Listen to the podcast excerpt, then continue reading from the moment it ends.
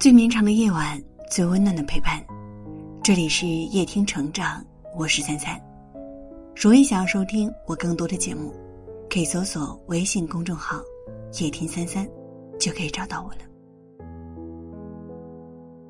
轰动全国的泰国孕妇坠崖案，想必无人不知。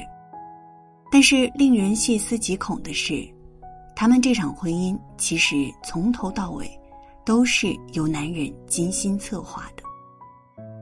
二零一七年五月十八日，他们相识于一场聚会，当时他特意调了座位找姑娘搭讪，还要到了微信。这之后，他变得很殷勤，陪聊天、陪吃饭、接送姑娘。短短两周，他就表白。二十多天后，他开始求婚。姑娘被他积极向上、绅士勤劳的形象所打动，即便得知他曾经因盗窃和抢劫罪入狱八年，还是瞒着父母偷偷去和他领了证。可是谁也没有想到，男人的面目就在这时发生了翻天地覆的变化。他变得冷漠和暴躁，每天嚷嚷着离婚分财产。还去买了保险，受益人写的是他本人的名字。就算矛盾重重，又疑点重重，可是姑娘仍然不愿意放弃这段婚姻。得知自己怀孕之后，更是幻想着他的冷漠会随着两人爱情结晶的诞生而瓦解。然而，他却借着看日出的机会，将姑娘一把从三十四米高的悬崖上恶狠狠地推下。采访的最后，姑娘说的那句话，每一个字都重重的砸在我的胸口上。她说：“我相信我的事情可以警醒很多女性同胞，我就像是高速公路上的一个指示牌一样，我就竖在这个地方，请各位放慢车速，保证安全。你得知道，看清一个人并不是一件容易的事儿。”考验的时间再放久一点。人虽然无贵贱之分，心却有质地之别。那些无伤大雅的毛病固然可以包容，但是人品上的硬伤真是不容忽视。别等到全情投入换来无情无义，满腔信任换来阴谋算计的时候，才觉得受伤和悔恨。想到我的姑姑前几天在电话里哭天抢地。替人打一辈子工，攒下二三十万的积蓄，结果全没了，而罪魁祸首竟然是自己的好姐妹。这好姐妹说家中有事，向姑姑借钱周转一下，姑姑二话不说就答应了。结果借完钱没两天，便微信拉黑，电话不回，最后闹到以报警收场。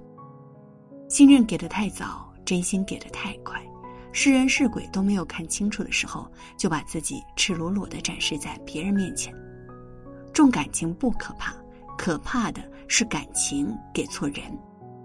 付出没有回报也不可怕，可怕的是递出去一颗真心，收回来一把刀子。友情这般，亲情何尝不是一样呢？想到著名编剧吴念真的故事，他的胞弟同他年纪相近。他们一块儿长大，亲密无间。作为兄长，他将胞弟视作至亲，也视作自己的责任。可是后来，这一切全部都被打破了。当他靠着才华一步步往上走的时候，弟弟的计程车生意却每况愈下。这个原本性格敦厚的人，却渐渐变得暴躁，充满戾气。每隔一段时间，便会找各种各样的理由问他拿钱，他从不拒绝。而弟弟从不还钱。为了让弟弟的生活更有起色，他又让弟弟到自己的公司做事。可是弟弟却常借工作之际出去赌博，甚至伪造了支票骗他的钱。故事的最后，是他爱莫能助，而弟弟则不堪重负，选择了自杀身亡。回过头来看，他曾经的那些包容和袒护，反倒成了一场彻头彻尾的悲剧。事隔经年后，不知他会不会也想到，其实再爱一个人，付出也该适可而止，包容也该有所锋芒。毕竟，你埋头付出，落一身伤痕，当你展示伤口的时候，并不是所有人都能够给你撒药，有些人只会给你撒盐。任何感情其实都是一样，谁先认真谁就输了，谁最在乎谁就盲目。无论怎样，都要记得，别让你的全情投入换来对方的无情无义，别让你的满腔信任换来对方的阴谋算计，别让你的尽心尽力换来对方的变本加厉。愿有人看穿你受伤，坚定的站在你身旁。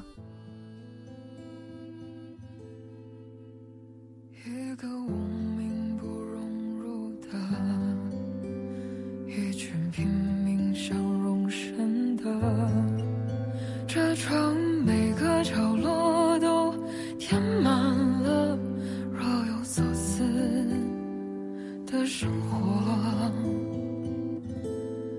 你想要在这场遇见优秀的人更华丽的衣着，那就要吞下苦，混着泥沙泡沫奔波。有谁会给机会与你成天逍遥快活？倒不如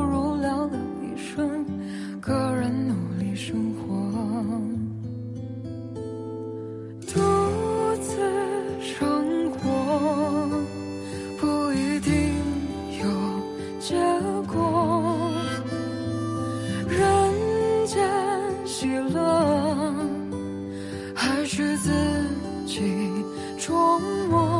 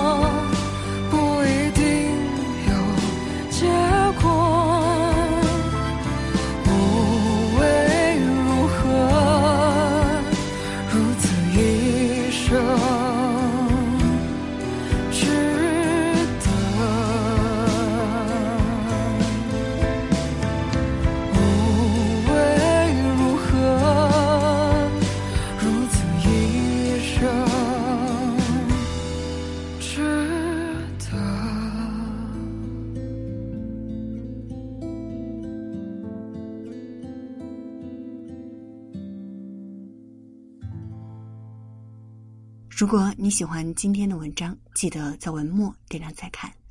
我是三三，今晚谢谢你来陪我，晚安。